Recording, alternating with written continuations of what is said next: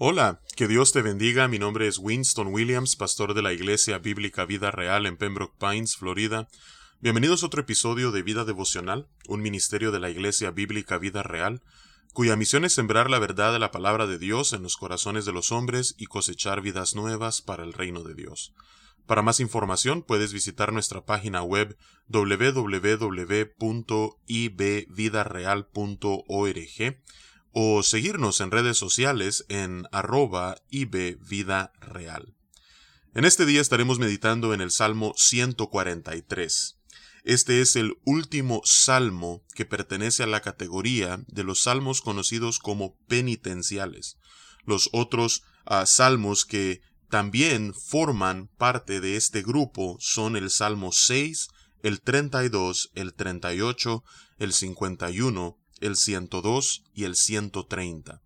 Los salmos penitenciales, como ya hemos aprendido a lo largo de nuestro tiempo empleado en este precioso libro de los salmos, son aquellos en los cuales el salmista ha pecado y viene delante de Dios en arrepentimiento y confesión, clamando a Él por misericordia y perdón. Así es que este salmo es el séptimo de estos penitenciales y así entonces completa esta categoría eh, conocida de esa manera. El título de este salmo es Súplica de liberación y dirección. Entonces, tal como el título alude, David eh, quiere ser librado y al mismo tiempo dirigido por el Espíritu de Dios. Y eso es precisamente lo que veremos a medida leamos los doce versículos que conforman este precioso salmo. Así es que vamos a darle lectura y luego meditaremos en su hermosura. Dice la palabra de Dios. Oh Jehová, oye mi oración, escucha mis ruegos, respóndeme por tu verdad, por tu justicia y no entres en juicio con tu siervo, porque no se justificará delante de ti ningún ser humano, porque ha perseguido el enemigo mi alma, ha postrado en tierra mi vida, me ha hecho habitar en tinieblas como los ya muertos, y mi espíritu se angustió dentro de mí, está desolado mi corazón. Me acordé de los días antiguos, meditaba en todas tus obras, reflexionaba en las obras de tus manos Extendí mis manos a ti, mi alma a ti como la tierra sedienta. Respóndeme pronto, oh Jehová, porque desmaya mi espíritu. No escondas de mí tu rostro, no venga yo a ser semejante a los que descienden a la sepultura. Hazme oír por la mañana tu misericordia, porque en ti he confiado. Hazme saber el camino por donde ande, porque a ti he elevado mi alma. Líbrame de mis enemigos, oh Jehová, en ti me refugio. Enséñame a hacer tu voluntad, porque tú eres mi Dios. Tu buen espíritu me guía a tierra de rectitud. Por tu nombre, oh Jehová, me vivificarás. Por tu justicia sacarás mi alma de angustia, y por tu misericordia disiparás a mis enemigos, y destruirás a todos los adversarios de mi alma, porque yo soy tu siervo. Que Dios bendiga su palabra en este día. Vemos entonces que, como David suele hacer en muchos de sus salmos, él comienza pidiéndole audiencia a Dios. Dice el versículo 1, Oh Jehová, oye mi oración, escucha mis ruegos. Y evidentemente al pedirle audiencia, él está también pidiendo una respuesta. Respóndeme por tu verdad, por tu justicia. Ahora llama la atención que David aquí no apela a cuán veraz él es, no apela a cuán justo él es, al contrario. David le pide al Señor que escuche y responda a su oración, pero que lo haga por la veracidad de Dios y porque Dios es justo. Es decir, hazlo en base a quien tú eres y no a quien soy yo.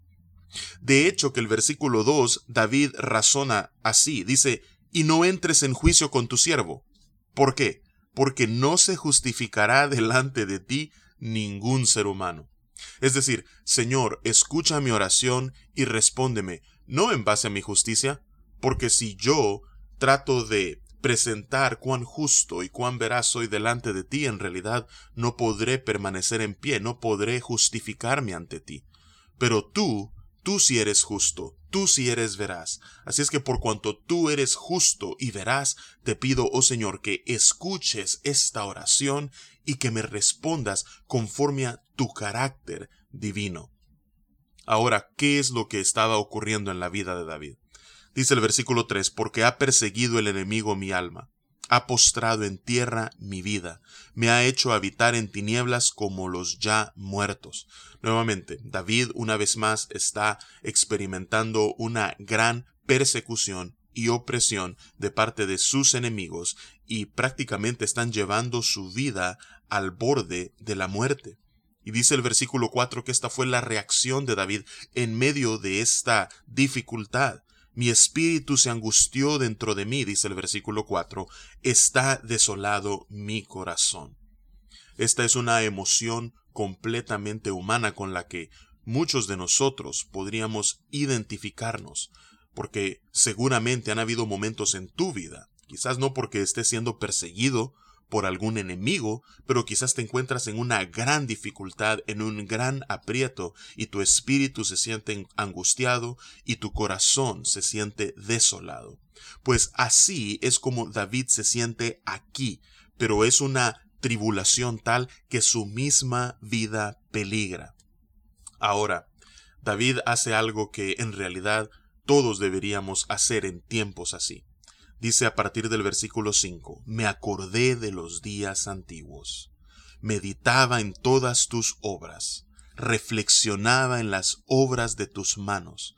Qué bien nos resultará a cada uno de nosotros cuando nos encontremos en tiempos difíciles, acordarnos de todo lo que Dios ha hecho en nuestras vidas en días pasados, de sus obras maravillosas y de las obras de sus manos, para que eso pueda traer esperanza y fortalezca nuestra fe y confianza en el Señor para este presente difícil. Y así entonces podamos nosotros nuevamente, como dice el versículo 6, extender nuestras manos a Él y nuestra alma como esa tierra árida que está sedienta por lluvia que pueda vivificarla nuevamente. Dice en el versículo 7 una vez más David, pidiéndole al Señor que le responda, respóndeme pronto, y aquí vemos nosotros la urgencia de la situación de David. Respóndeme pronto, oh Jehová, porque desmaya mi espíritu. Oh Señor, si tú no respondes pronto, yo no sé qué será de mí. Así es que le dice David, no escondas de mí tu rostro, no venga yo a ser semejante a los que descienden a la sepultura. Es decir, que lo que mis enemigos están tramando contra mí, que no se cumpla, que no sea yo como esos que descienden a la sepultura. Dice el versículo 8, Hazme oír por la mañana tu misericordia, porque en ti he confiado. Hazme saber el camino por donde ande, porque a ti he elevado mi alma. Y aquí vemos nosotros que David comienza a pedirle al Señor dirección, tal como el título lo describe. No solamente le pide liberación, sino que le pide dirección. Hazme oír por la mañana tu misericordia, hazme saber el camino por donde ande. Ahora David tiene la certeza de que Dios así lo hará porque en Dios había confiado, porque a Él había elevado su alma y no a ningún otro. Dice el versículo 9, Líbrame de mis enemigos, oh Jehová, en ti me refugio, enséñame a hacer tu voluntad, porque tú eres mi Dios, tu buen espíritu me guíe a tierra de rectitud. ¿No debería ser esta también nuestra súplica y nuestra oración en este día? Que no solamente Dios nos pueda librar de tiempos difíciles, sino que en el proceso Él nos pueda enseñar su camino, que en el proceso Él pueda hacernos saber su voluntad y que su Espíritu Santo nos guíe en un camino de rectitud por siempre. Ese es el deseo del corazón de David y ese debería ser el anhelo de todo creyente. Nuevamente, a partir del versículo 11, a medida se acerca la conclusión de este salmo, David nuevamente empieza a apelar al carácter de Dios. Dice el versículo 11, Por tu nombre, oh Jehová, me vivificarás. No por mí. nuevamente, ya David ha dejado claro que no es por él, ni por su justicia, ni por su veracidad, ni por su rectitud, no. Dice, por tu nombre, oh Jehová, me vivificarás. Por tu justicia sacarás mi alma de angustia. Porque tú eres justo, entonces harás justicia. No se trata de mí, oh Señor, se trata de ti. Y nuevamente, dice el versículo 12, y por tu misericordia disiparás a mis enemigos y destruirás a todos los adversarios de mi alma, porque yo soy tu siervo. El que ellos me estén afrentando a mí es como que estén retando, tal como David se lo dijo a Goliat en el primer libro de Samuel capítulo 17, como que estén afrentando y retando al Jehová de los ejércitos, al Dios de los escuadrones de Israel. Así es que, Señor, por cuanto tú amas tu nombre, por cuanto tú eres justo y misericordioso, tú no me dejarás en esta situación, tú me vivificarás. Tú sacarás mi alma de la angustia, tú disiparás y destruirás a mis enemigos y a mis adversarios. ¿Por qué? Porque yo soy siervo tuyo, y al ellos meterse conmigo, se están metiendo contigo. Así es que, ¿no debería ser esa también nuestra confianza?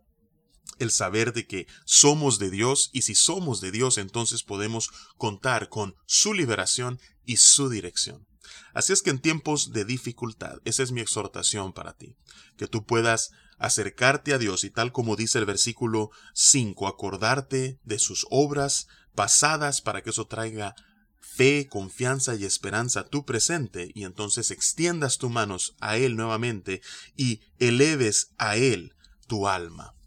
Así es que confío en que si haces eso, Dios, en base a su misericordia, por su nombre, por su justicia, por su verdad, Él responderá al escuchar tu oración.